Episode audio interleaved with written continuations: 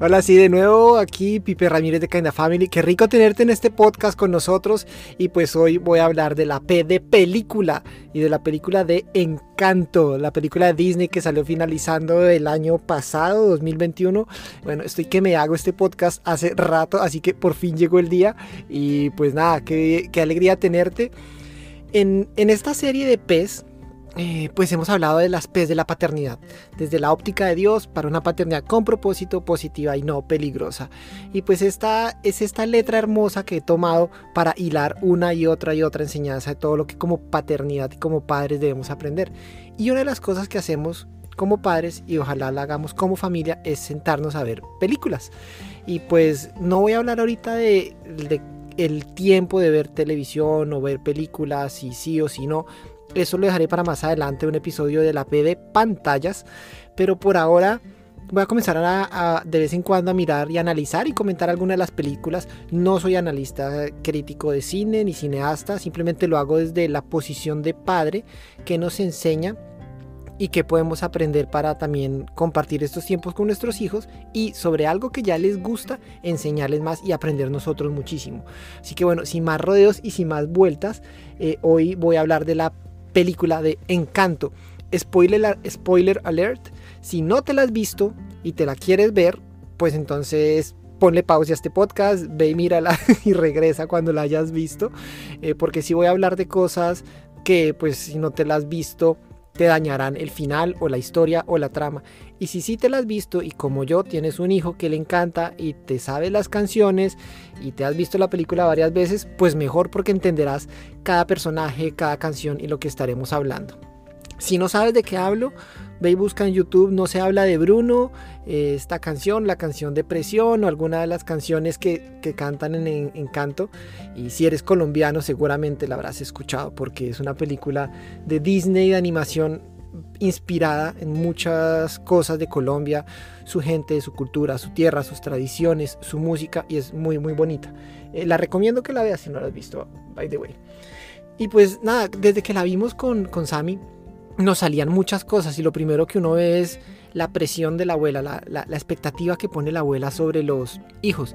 Y con Sammy y con Andre estuvimos hablando del tema y en el camino encontré un post de un psicólogo Álvaro Bilbao que también exploraba lo mismo y como que yo decía, no soy el único que lo estoy viendo y realmente esta película tiene detrás un trasfondo psicológico y emocional muy rico para aprender muchas cosas. Entonces lo que voy a hacer ahorita es como ir mencionando algunos personajes y qué puedes aprender tú como mamá si te identificas con el personaje de tu vida o como mamá de si estás causando eso en tu hijo, en lo que ese personaje está viviendo. Entonces bueno, arranco con, con la abuela pues ella tuvo un pasado y una historia con su esposo Pedro que fue difícil y pues gracias a eso decidió luchar y salir adelante y muy guerrera, muy echada para adelante como decimos.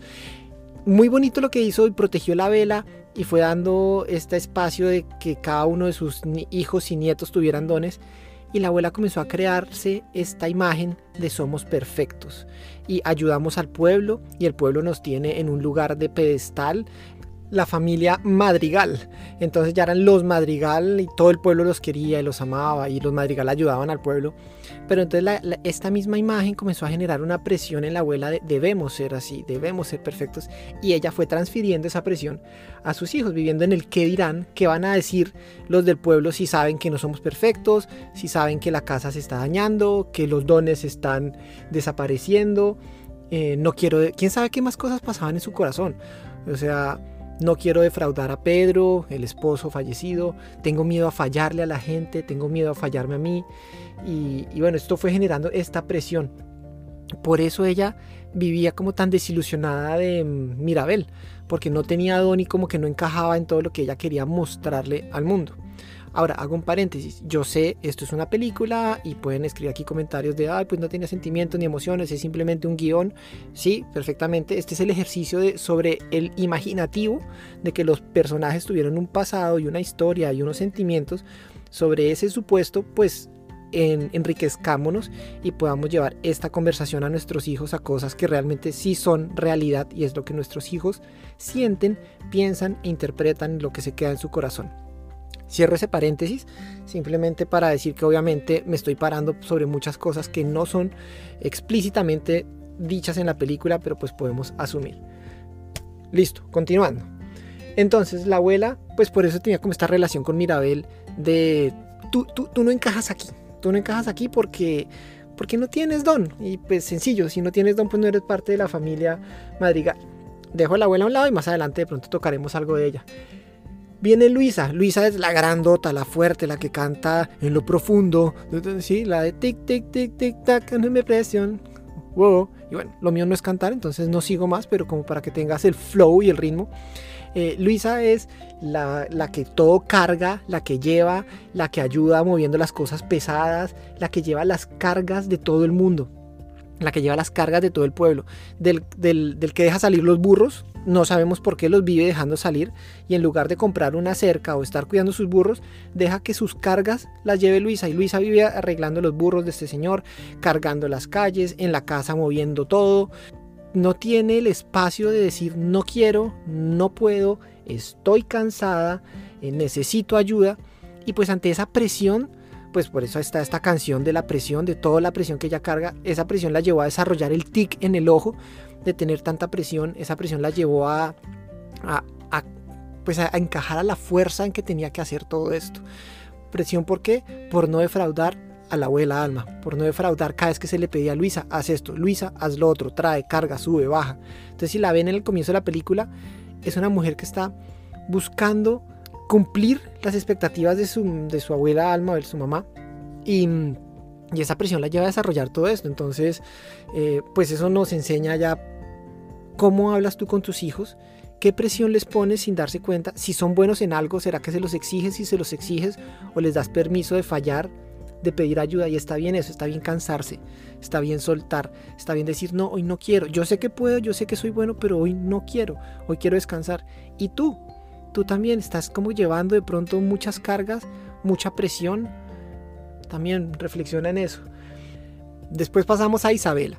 Isabela es la hermana linda, perfecta, hermosa, con una cabellera así impecable, sus vestidos, sus posiciones, su movimiento estilizado, solo flores, solo belleza, y que era una vara de perfección. Y pues la abuela Alma era feliz con ella porque era la hija modelo, el retrato, la porcelana, la de mostrar, la de casar, la de casar a la fuerza con la familia segunda más poderosa del pueblo para mantener el estatus.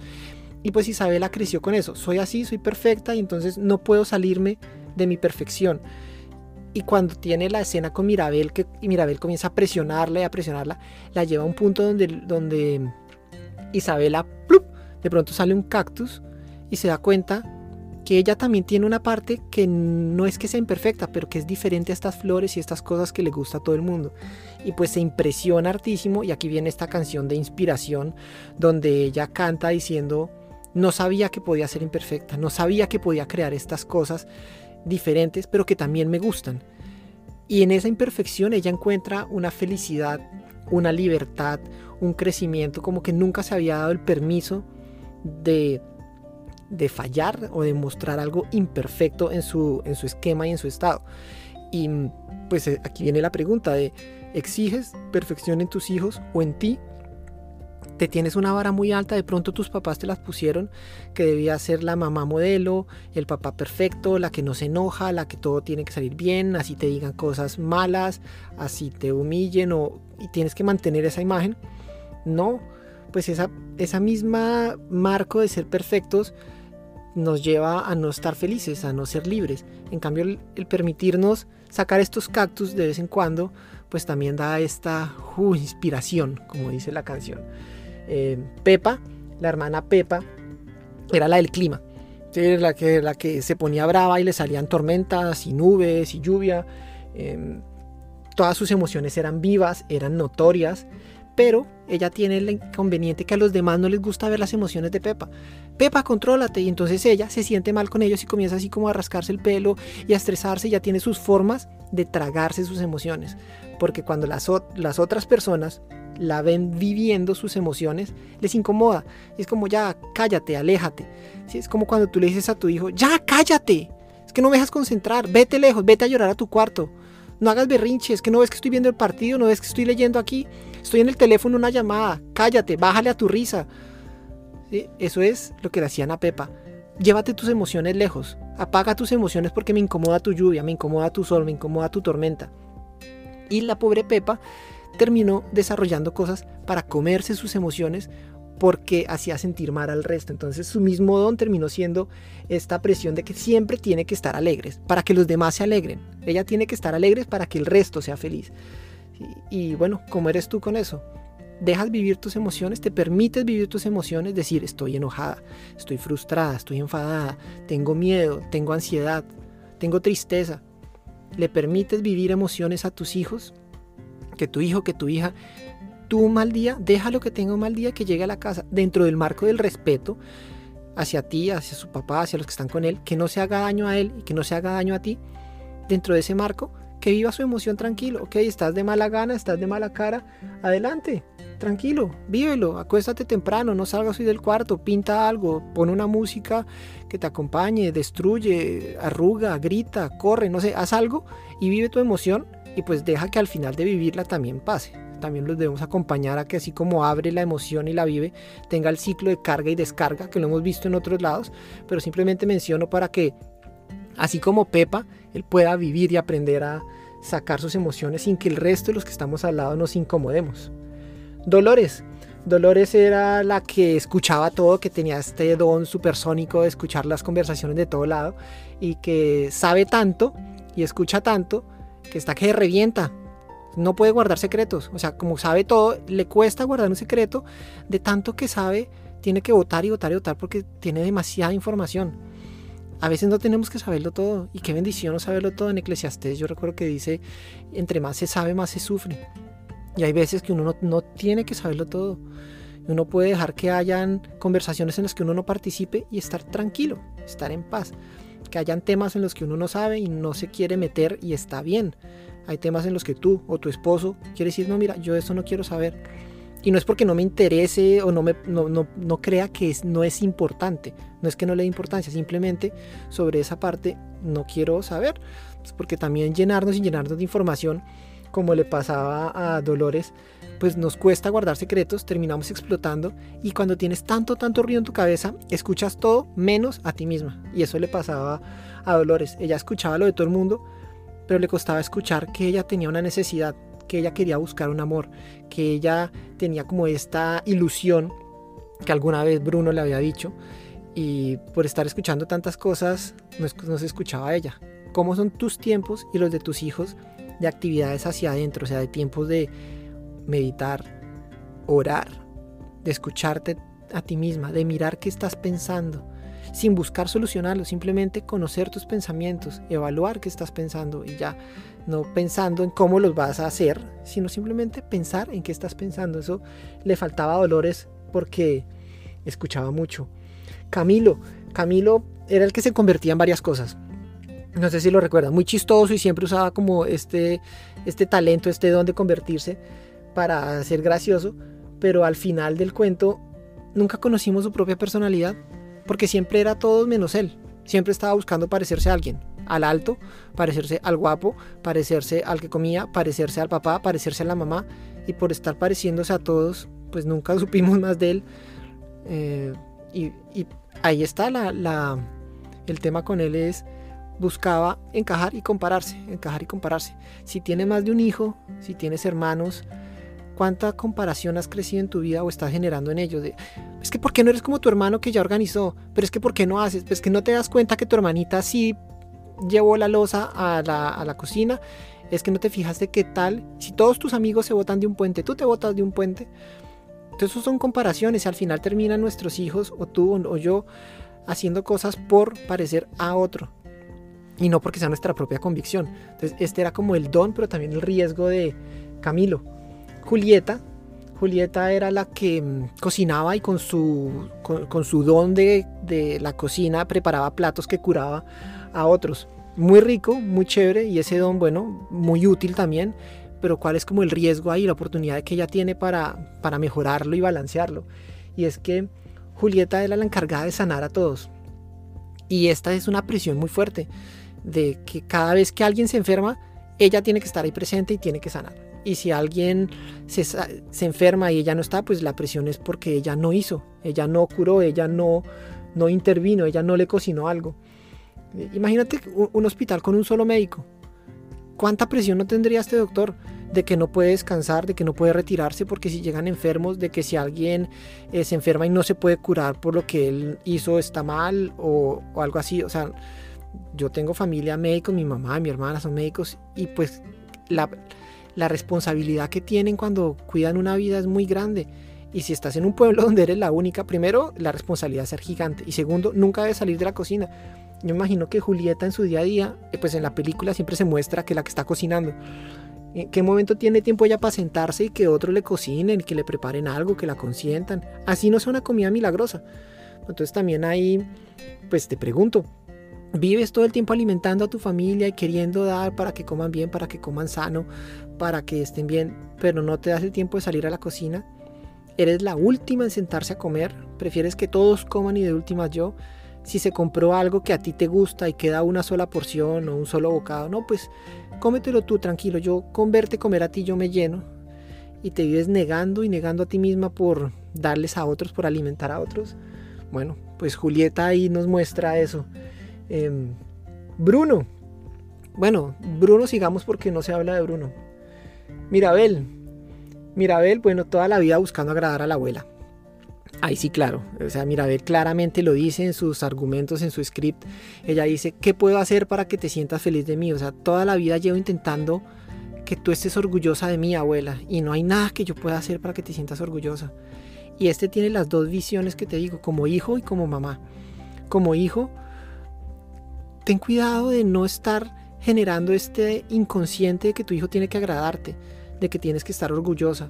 Y eso se da muchas veces cuando nuestros hijos hacen algo bueno, que uno dice, sí, estoy orgullosa de ti, estoy orgullosa. Y eso está bien y está bonito y dilo. Pero también acompáñalo con un, siéntete orgulloso tú de ti mismo, siéntete orgulloso, siéntete orgullosa de haber ganado, de haber sacado una buena nota. O sea, el orgullo está bien sentirlo y así como tú lo sientes y le muestras que estás orgullosa de él, también enséñale que él se sienta orgulloso de sí mismo, para que no esté buscando ese orgullo y ese sentimiento eh, que nos ayuda mucho y nos impulsa solo en las personas externas, solo en los papás. Entonces puedes decirle los dos, yo estoy orgullosa, tú también deberías sentirte orgulloso porque entrenaste, porque terminaste la carrera, siéntete orgulloso de ti mismo. Y lo otro es, bueno, tú también, ¿cómo, cómo, es, cómo fue tu relación con tus padres? Sientes que tienes que ser perfecto para agradarlos, a ellos o a la sociedad. Si eres mamá, sientes que tienes que tu hijo, si están en la calle, en un centro comercial y hace pataleta, sientes que tienes que hacer algo para que con la persona que estés esté tranquila, para que se sienta bien, si estás con tus papás, para que se sientan orgullosas de ti, de que, ah, bueno, si está haciendo lo que debe hacer, es una buena hija y es una buena mamá. Eh, ese orgullo buscándola afuera, pues no se debe, y eso es lo que sentía Mari, ¿qué Mirabel por esa tristeza de, nunca poder agradar a la abuela. Y bueno, aunque no se habla de Bruno, pues vamos a hablar de Bruno. Eh, Bruno, Bruno, Bruno, Bruno, Bruno. El, el hombre que hacía, tenía el, don de ver las situaciones que iban a pasar. Casualmente a muchos no les gustaban esas situaciones y lo llamaban problemas y cosas malas. Pero no quiere decir que si Bruno las veía o no las veía no iban a pasar. O sea, igualmente es algo que iba sí o sí a pasar. Pero a la gente no le gustaba que se los dijeran. Y como no le gustaba que se los dijeran y se, y se daba, entonces le echaban la culpa a Bruno. Eso fue Bruno que lo dijo. Y al, y al final también Bruno se termina cargando de los problemas de otros. Y entonces él, como era el que se daba cuenta de los problemas, él termina culpándose. Y por eso se aleja de la familia, porque se siente el culpable de que todo esto pasara. Entonces pues se retira con su culpabilidad a vivir por allá entre las paredes para que no, no, pasen cosas malas, pero siguen sucediendo porque es que él no era el que las hacía suceder. Y por eso a la gente no le gusta hablar de Bruno, porque Bruno es hablar de problemas. Y no nos gusta hablar de problemas. En la casa, que no se hable de Bruno. Entonces cuando se dice, no, se habla de Bruno, no hablemos de problemas. Todo está lindo, no hablemos de problemas. Cuando debe ser todo lo contrario.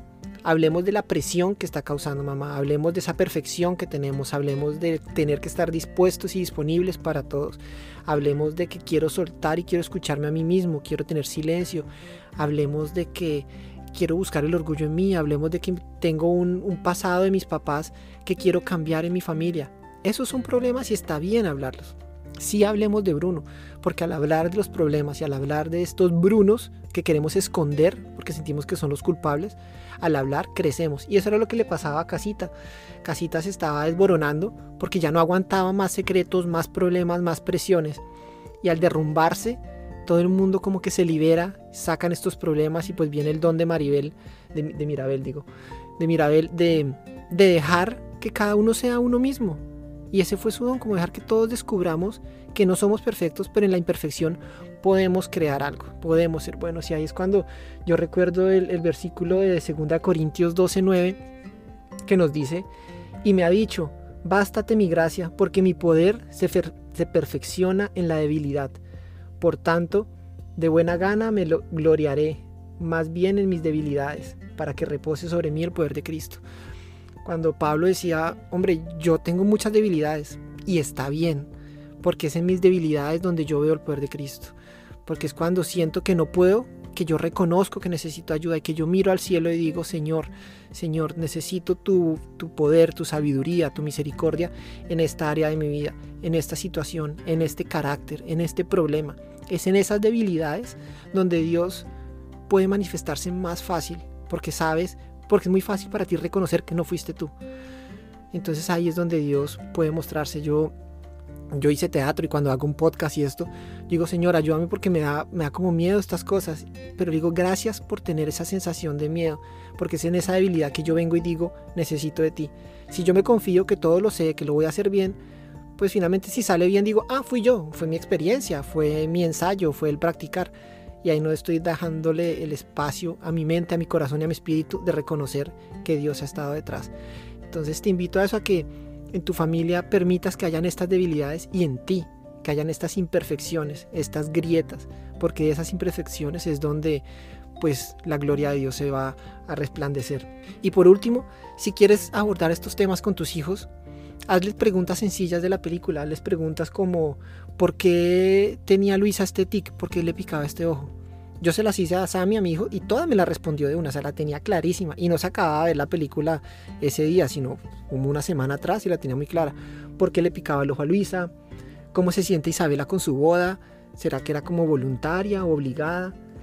¿Cómo te sientes? Preguntarle al cómo te sientes tú si tienes que cocinarle a todo el mundo todos los días. ¿Cómo te hace sentir los problemas tuyos y los de tus amigos cuando te cuentan problemas? ¿Cómo te hace sentir? ¿Estás alegre todo el tiempo? y ahí le puedes ayudar a descubrir sus emociones. Si hablamos en, unos podcasts pasados, hemos hablado de lo importante de reconocer las emociones. Entonces, si tu hijo está en ese proceso y ha visto la película Encanto, dile, ¿cómo te sientes hoy? ¿Qué, nube te acompaña? ¿Es como un sol? ¿O es una lluvia? ¿O es una tormenta? ¿O es nieve? ¿O es, una, eh, es un ventarrón, un huracán? También como con qué clima te sientes hoy. Es como otra forma de explorarle sus sentimientos. Y lo otro es, ¿qué problemas tienes? ¿Qué problemas tienes en casa, en la escuela, con tus hermanos, con tu familia, con tus profesores? Ven aquí a la casa, ven a la mesa y hablemos de los problemas. Hablemos de los problemas para que no escondamos ese Bruno por allá en la esquina. Entonces sí se habla de Bruno, sí se habla de problemas y sí tenemos una casa imperfecta, porque ahí es donde podemos glorificar a Dios. Con eso te dejo. Eh, me encantó esta película mírala de nuevo, mírala con tu hijo, mírala con tus hijas y disfrútala desde este análisis un poquito más emocional. Eh, sí, es una película, es una historia, pero tiene mucho para crecer y para dejarnos. Síguenos en nuestras redes sociales, comparte este post, ponme aquí en los comentarios cuál es tu personaje favorito de la película o tu canción que más eh, escuchas, la que más te saben tus hijos, la que más te gusta, la que más detestas, también tienes el derecho a, a que no te guste alguna y la tengas demasiado pegada en tu mente. Ponla aquí y nos vemos en un próximo episodio de este podcast. Chao.